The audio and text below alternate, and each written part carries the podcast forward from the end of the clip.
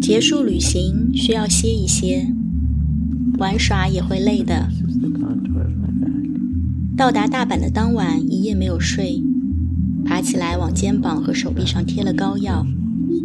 第二天，凭借出游高涨的情绪，继续挑战环球影城。九月的太阳也可以把手臂晒成两截。结束环球的当晚，十点就睡着了。睁开眼已经是清晨，耳机还戴着，保持着入睡前的姿势，一动没动。小伙伴说：“你知道你昨天躺下就秒睡，而且居然打起了呼噜。无论怎么开灯、洗漱、吹头发，都毫无反应。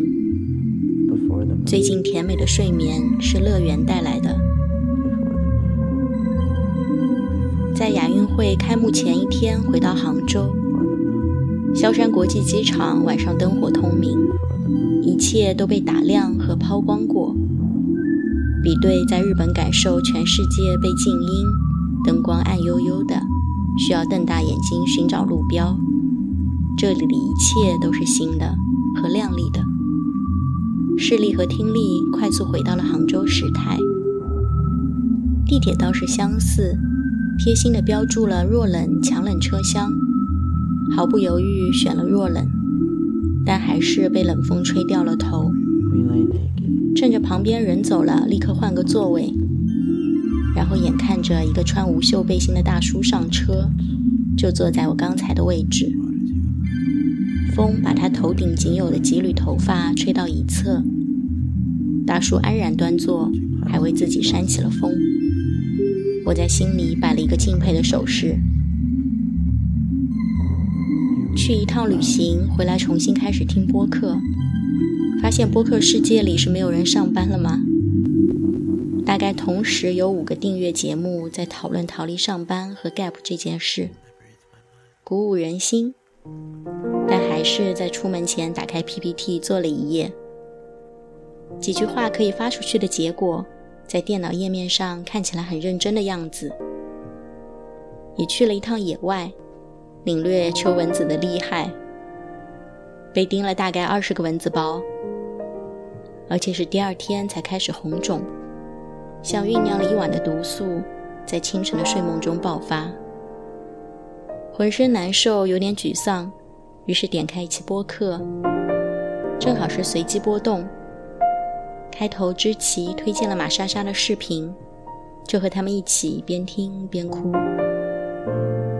其实莎莎也是我最早做这个播客的起源。为什么想做播客和成为现在这种类型的播客？就是因为看了他早期的视频，觉得如果可以成为像他和推迪那样的创作者，就太棒了。冲动的觉得自己也可以，让声音加上文本，也许也可以。也可以呈现相似的感觉。回到家回看了他的视频，还是很喜欢。加上现在莎莎和推迪都有自己的播客，可以听到他们的日常，也会旅行，也会吃好吃的，画画、做广告，很真实的状态叠加在作品背后。觉得创作者可以持续不断的投入生活，观察生活，拥有不同的表达媒介可以使用。就像长出更丰富的人格和翅膀，这是又辛苦又会变得更可爱的事情。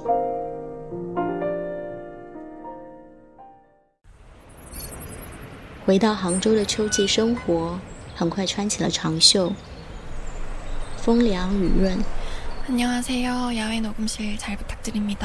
有一天平躺下来，放开了手机，甚至忘了给它插上充电线，就睡着了。这就是属于秋天的完美时刻。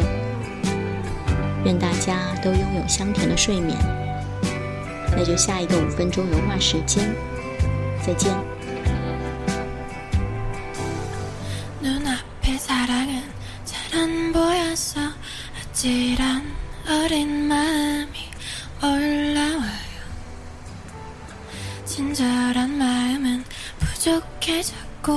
약해진 눈동자 들키긴 싫어요.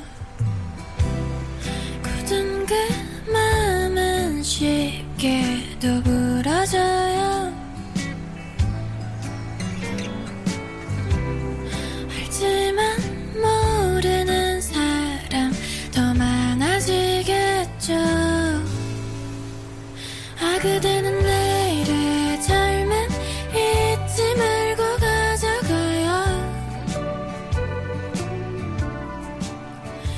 그대는